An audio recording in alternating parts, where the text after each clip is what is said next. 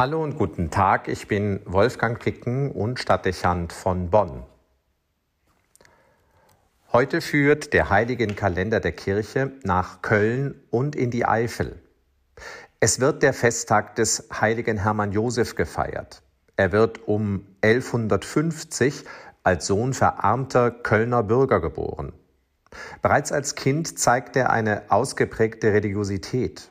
Besonders ist, dass er, so sagt es seine Legende, schon im frühen Alter mystische Erfahrungen sammelt.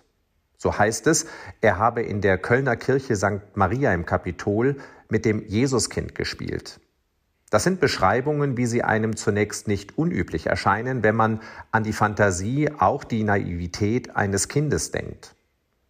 Eine Erzählung weiß zu berichten, dass Hermann dem Jesuskind auf dem Arm der Madonna einen Apfel angeboten habe und dieses das Geschenk angenommen haben soll. Dieser Teil der Legende macht den Apfel zum Attribut des Heiligen und trägt ihm den Namen Apfelheiliger ein. Bis heute ist es so, dass an seinem Grab im Kloster Steinfeld in der Eifel die Pilger einen Apfel ablegen, wenn sie sein Grab aufsuchen und dort beten. Die mystischen Begegnungen bleiben auch nach der Kindheit und Jugend ein Bestandteil der geistlichen Erfahrungswelt des Heiligen. Als er ins Prämonstratenserkloster Steinfeld eintritt und nach vorbereitenden Studien zum Priester geweiht wird, erlebt er beispielsweise immer wieder, wie sich bei der Zelebration der heiligen Messe der Kelch zusätzlich mit drei Rosen füllt. Auch zeichnet ihn eine besondere Beziehung zur Gottesmutter aus. Er selbst spricht von einer mystischen Vermählung mit der Mutter Jesu, weshalb ihn schon seine Zeitgenossen den Beinamen Josef geben. Eine herausragende Bedeutung hat für ihn auch die Verehrung der heiligen Eucharistie, was vermutlich ein wesentlicher Grund dafür gewesen sein dürfte, weshalb er sich für den Eintritt in den Prämonstratenserorden entschieden hat.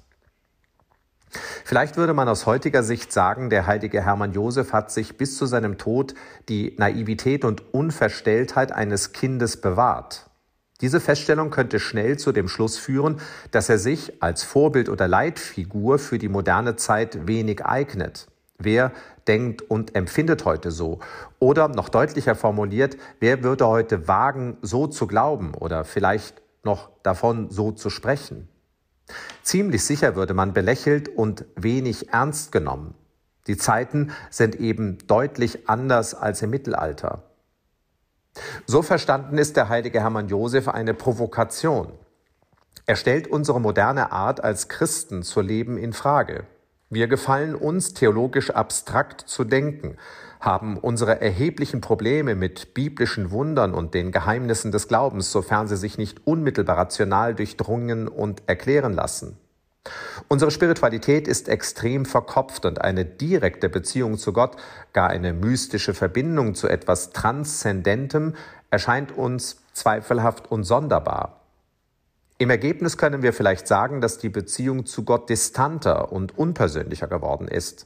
Manche behaupten auch, der Glaube würde kaum mehr ihre Seele oder ihr Herz erreichen, geschweige denn ihren Verstand überzeugen.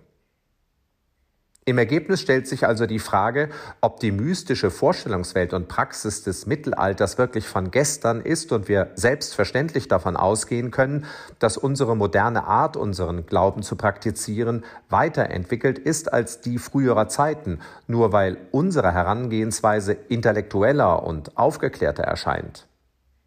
Der teils trostlose Zustand der Kirche lässt diese Überlegung berechtigt erscheinen. Auch fragt sich, ob der Glaube nicht für viele anziehender sein könnte, wenn er mehr in die menschliche Erfahrungswelt hineinrückt und mit dem Geheimnis in Berührung bringt, also mystischer ist. Suchen die Menschen wirklich in der Kirche dasselbe wie an allen anderen Orten oder fragen sie nicht nach dem ganz anderen, nach einer direkten Verbindung mit Gott, aus der sie Kraft und Sinn schöpfen können? Manchmal scheint es so, als würde der nach dem Transzendenten suchende Mensch in der Kirche nur noch das Immanente finden, als würde dem nach dem Wort Gottes Fragenden mehr nur noch menschliche Antworten geboten. Mit dem heiligen Hermann Josef fühlt man sich ermutigt, Kind Gottes zu sein und auch so zu leben. Er verweist darauf, dass die Faszination des christlichen Glaubens darin besteht, dass man mit dem Gott Jesu in eine direkte und persönliche Beziehung treten kann. Wir tun uns keinen Gefallen, uns alles mit dem Verstand zu verstellen und auch die Welt des Glaubens auf das zu reduzieren, was in unserem eigenen Kopf passt. Wer mit dem Unerklärbaren und Größeren Gott in Kontakt treten will, sollte offen für das Geheimnisvolle und Unerklärbare sein. Nur so kann sich unser Leben mit dem füllen, was Gott geben kann. Das bedeutet nicht, dass wir in eine mystische Ehe eintreten müssen. Das dürfte das Privileg weniger bleiben. Aber das bedeutet, dass wir wieder lernen müssen, mit dem Geheimnis zu leben und uns ihm zu öffnen. Ohne das ist der Glaube an Christus nichts anderes als die menschliche Selbstkreation einer Lebensphilosophie.